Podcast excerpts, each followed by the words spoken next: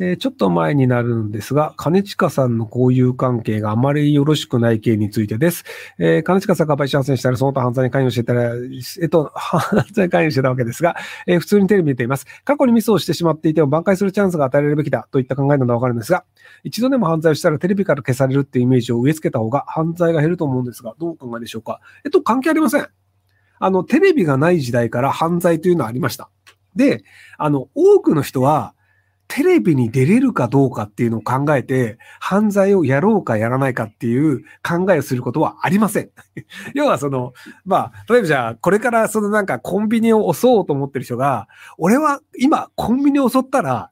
テレビタレントになれないって思って、コンビニ強盗をしないかっていうと、もうそこは比較にならないんですよ。なので、そのタレントが犯罪をやらないはあるんですよ。要は、タレントがコンビニ強盗をやったら、タレントの仕事が失ってしまうはあるんですけど、コンビニ強盗を止めるときに、お前それ強盗したらテレビタレントになれないぞって言って、ああ、テレビタレントになれないから、じゃあコンビニ強盗をやめようっていうふうになる人は本当に少ないので、なので、あの、犯罪抑制にはほとんど関係ないです。で、むしろその罪を若い頃にやったとしても、その後にちゃんと社会にとって価値を作っていくっていう方が大事で、で、そのブレイキングダウンの人たちとかって、あのなんか元刑務所いましたとか少年いましたとかっていう人いるんですけど、やっぱでも面白いコンテンツ作ってるじゃないですか。で、そのコンテンツ見て、そのなんかお金払う人もいれば商品買う人もいたりして、経済が回ったりするんで、なのでその、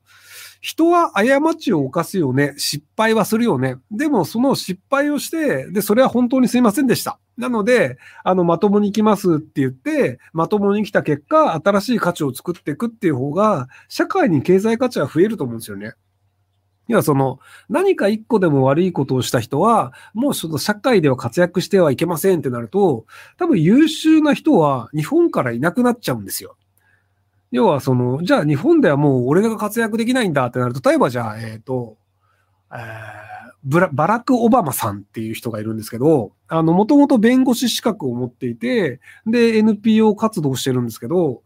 で、一応そのハワイ出身のアフリカ系の方なんですけど、学生時代にマリファナ吸ってるんですよね。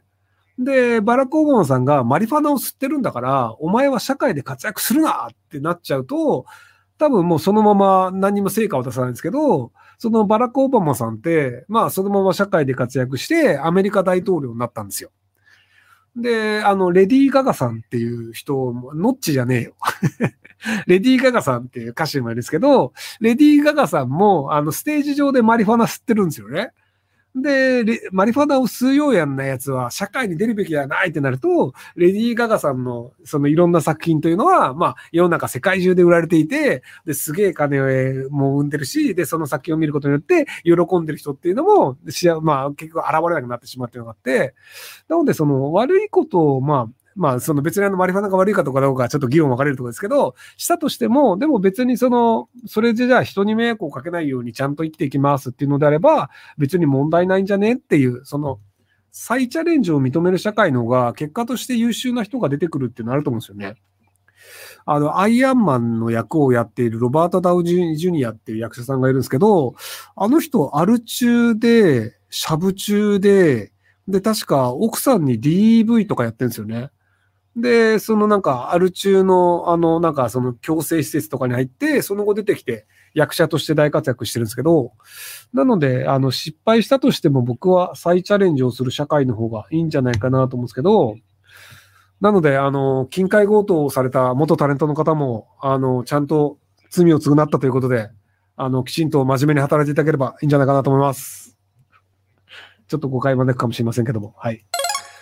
えー、この前三者祭で夫婦喧嘩に遭遇したんですが、旦那が奥さんを2発叩いた上に蹴りかかったのに止めに入ったら旦那に学入れされ、奥さんにこんなの血は喧嘩よと言われ、途中から来た10代らしき息子には親にからも変なやつ呼ばれされましたが、血は喧嘩は暴力振るのも息子の対応にも違和感になると思うんで、警察を呼んだらめんどくさい呼ばわり。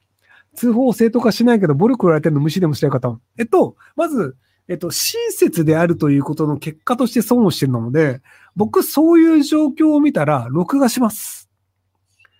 要はその、録画されてたら、暴力行為を録画してるというのを気づいた人は、暴力行為を止めます。で、何録画してんだよ？とかになって、多分暴力行為止まるんですよ。で、相手が気違いだった場合は、その頭のおかしな人だった場合は、あの、録画してるデータをアップロードすると、再生数で稼げます。で、あの、剣、その風景化止めたいだけだったら、それで止まるから、何の問題もないよねっていうので、相手がおかしな人だったらお金も儲けるし、で、それで止まるんだったら、あの、喧嘩を止めたいっていうのも成立するので、なのでその、相手がおかしな人であるという前提を、そのおかしな人である可能性があるという前提を無視してしまって正義感を使ったというのが問題なので、なので次回から録画するっていうふうにすればいいんじゃないかなと思います。えー、妻の子らがあれがわかりません。29歳子持ち。えー、以前から転職活動をしています。最初は転職活動賛成だったが、やっぱり今の会社上場企業だから転職しないでとか、体調悪いなら仕事変えたらとか、話すことが二転三転します。それ以外の話に関しても同じです。旅行行きたいと言っていたのに、前日になって急にキャンセルしてとか、女性ってそんなものでしょうか女性への対応に結構疲れてきました。えっと、多分奥さんも自分自身の心が分かっていません。以上です。えっと、その、えっと、自分の話した話とか、自分の整合性を保つべきであるというふうに考えてる人は男性には多いんですけど、あの、要は、今めちゃめちゃその時は元気だから旅行行きたいと思ったけど、朝起きたら生理痛でめちゃめちゃだるいから旅行に行きたくないとかって普通に発生するんですよ。で、それは、その奥さんも自分自身がどう考えるか、体調がどうなのかわからないんですよ。なので、あの、わからんよねって話です。で、偏頭痛の人とかって、その、雨だとめちゃくちゃ頭痛いから動きたくないとかなったりするんですよ。なので、その、体調によって考え方とか言うことが変わるというのは、あの、男性でもあります。偏頭痛の人は男性でもあるので、なので、その、ラブドール工場委員会会長さんは、割とその体調がいつも良くて、自分の考えとかが、自分の感情とかが、大体コントロール可能っていう人なんですけど、その病気を持ってたりとか、その体調が悪い人っていうのは、その、まあ、その、昨日睡眠不足でしたとか、気温が下がりましたとか、気圧が下がりましたによって、体調が影響を受けて、体調が影響を受けると気分も変わるんですよ。なので、気分が変わる人間がいるっていうふうに考えた方がいいです。その妻の問題ではなくて、あの男性でもそういう人がいるので、そういう人間がいるよねっていうふうに理解した方が、その方が楽なんじゃないかなと思います。まあ、腰痛とかね。要は、あの、元気だと思ってたんだけど、なんか昨日月曜日で働いたらめちゃめちゃ腰痛になっちゃいましたとかね。えっ、ー、と、さっきシーイン、かっこ格安のオンラインアパレルブランドの T シャツを着て飲みに行ったら、一緒に行った人の目姉ちゃんに、シーインとか着てるやつ初めて見た、や、シーインとか笑わせないでよ、などと酷評されました。ファッションを人に馬鹿にされたのが初めてだったんで、普通にかなり傷ついて面白い返しもできず、その後すぐに会計して怒って帰ってしまったんですが、どうするのが正解だったんでしょうか？えっと、その、何着たらおしゃれなの？っていうのを逆に僕聞きますね。えっと、まずその、松本さんが馬鹿にされてるという状況は置いといて、シーンを着るのは恥ずかしいという人は、どういうものを着るのがおしゃれだと思ってるのかという情報が僕は知りたい。いや、あの、僕、服なんかどうでもいいと思ってるんですよ。なので、あの、えっとね、昨日、あの、ああのちゃんと対談をするっていうのをやったんですよ。別の、あの、なんか、夜な夜なひろゆきチャンネルで。で、その時に、あの、グレーのパーカー、ユニクロの着ていて、で、あの、その下にあの、赤い服を着てたんですよ。で、あの、なんか、あの、たまたまその、あの、あのちゃんも下が赤い服だったんで、あの、なんか似たような服着てるねって言われたんですけど、で、その時着てたのこれなんですよね。あの、大谷翔、あ、これあげないとかなんか。あの、この大谷翔平さんの試合を見に行くともらえる服。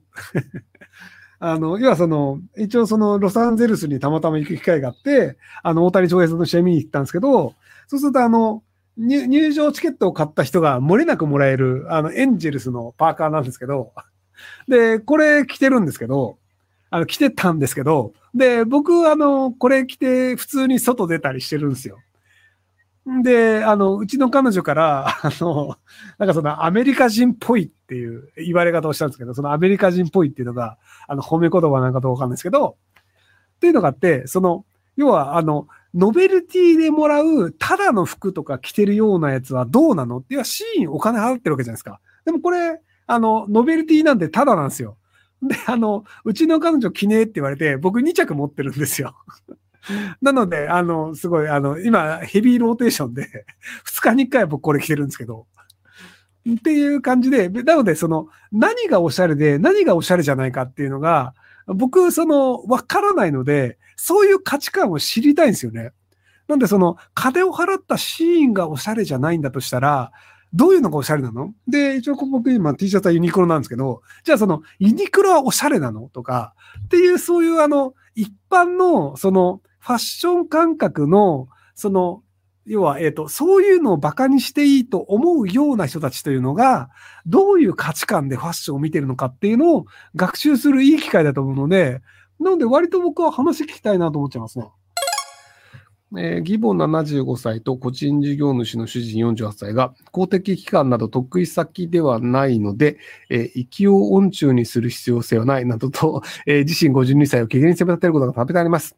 え、育った環境が違うとはいえ、意思疎通ができない時があり、普段はアットホームな雰囲気も一瞬で凍りつきます。えー、自身が心穏やかに納得ができ、家族を赤の他人ではないのですから、せめて一般常識を持ってほしいでもですが、それは義母や主人や娘23歳の論理を踏まえない自身の利己主義からなるものなのでしょうか。と、あの、その人がそういうのであれば、その人の前では音中って書かなくていいと思うんですよ。